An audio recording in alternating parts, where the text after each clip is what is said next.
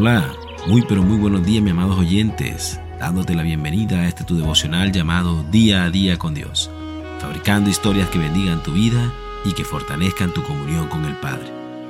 Te invito a despertarte, a sacudir tu mente y a decir, si Dios está conmigo, ¿quién contra mí?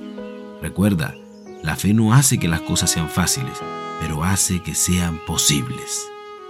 El día de hoy les compartiré una historia muy conocida, pero que en medio de tan antigua historia reflexionaremos y edificaremos nuestro porvenir.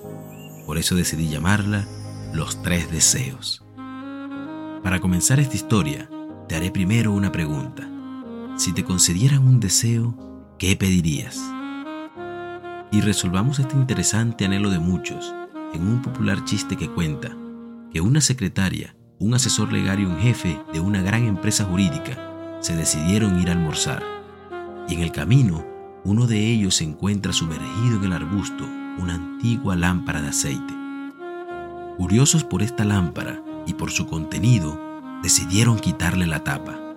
Pero para su sorpresa, se les apareció un genio en una nube de humo, y éste les dijo, Por lo general concedo solo tres deseos, pero en vista de que ustedes son tres, les daré uno a cada uno de ustedes. Así que felices y dichosos, y con gran expectativa comenzaron.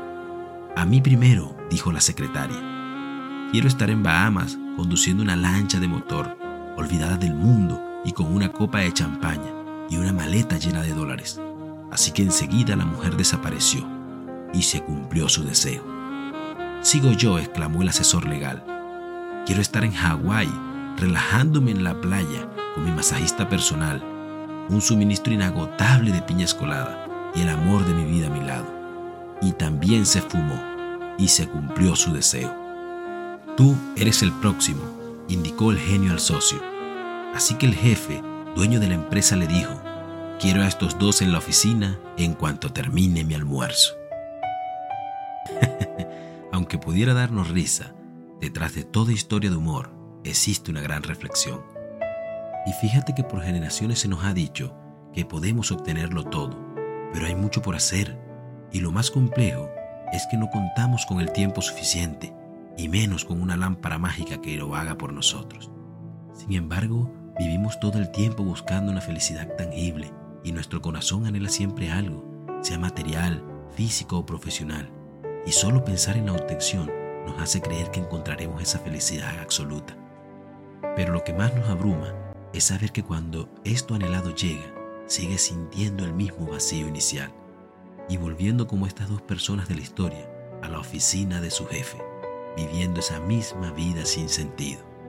Es por eso que hoy podemos encontrar personas buscando felicidad en viajes, fiestas, obtención de objetos materiales, fama, pero cuando a algunos se le da todo esto, al final descubren que Cristo es el camino, la verdad y la vida y sin Él nada somos y nada tenemos. Porque Dios es el único que puede llenar todos los campos de tu vida. Y cuando pongas al Todopoderoso en primer lugar y lo veas como tu principal eslabón, entonces todo lo demás llegará por añadidura. Pero descuida, amado oyente, no te sientas mal, solo arrodíllate, pide perdón a Dios, cierra las puertas que te alejan de su rostro y reconócelo como tu Señor y como tu libertador y entonces verás la luz en el camino, el sentido y la plenitud absoluta. Dicen los que saben que existe un sendero más simple para una vida feliz, y estos tres puntos de vista se mencionan como la llave de la felicidad. Y el primero es, no te preocupes, Él te ama, y así lo deja saber en Juan 13.1. Se acercaba la fiesta de la Pascua. Jesús sabía que había llegado la hora de abandonar este mundo para volver con el Padre y habiendo amado a los suyos que estaban en el mundo, los amó hasta el fin. El segundo es, no desfallezcas, Él te sostiene, y así nos los deja ver el Salmo 139.10. Aún allí me guiará tu mano y me sostendrá tu fuerza. El tercero es, no temas, Él te guardará, y nos los deja saber en el Salmo 121.5. El Señor es quien te cuida, el Señor es tu sombra protectora. De manera madoyente que no hay excusas, es factible tenerlo todo, si permitimos que Dios sea nuestro todo. Dejo esta pequeña oración para ti. Amado Padre Celestial, oh mi Señor Jesús, hoy quiero reconocer que he vivido en el afán y que en ocasiones he corrido a metas pensando en obtener la felicidad, pero que al final me he quedado sin el sinsabor. Pero hoy te pongo en primer lugar y te recibo como mi felicidad y mi todo, porque estoy convencido, amado Rey, que tu palabra es más que suficiente deleite para esperar tu venida y vivir tranquilo y en paz, porque sé que contigo soy más que vencedor. Amén y amén.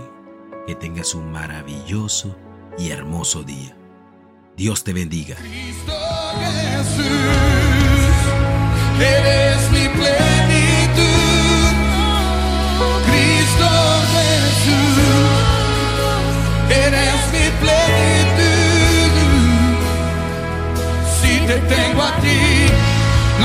Tengo.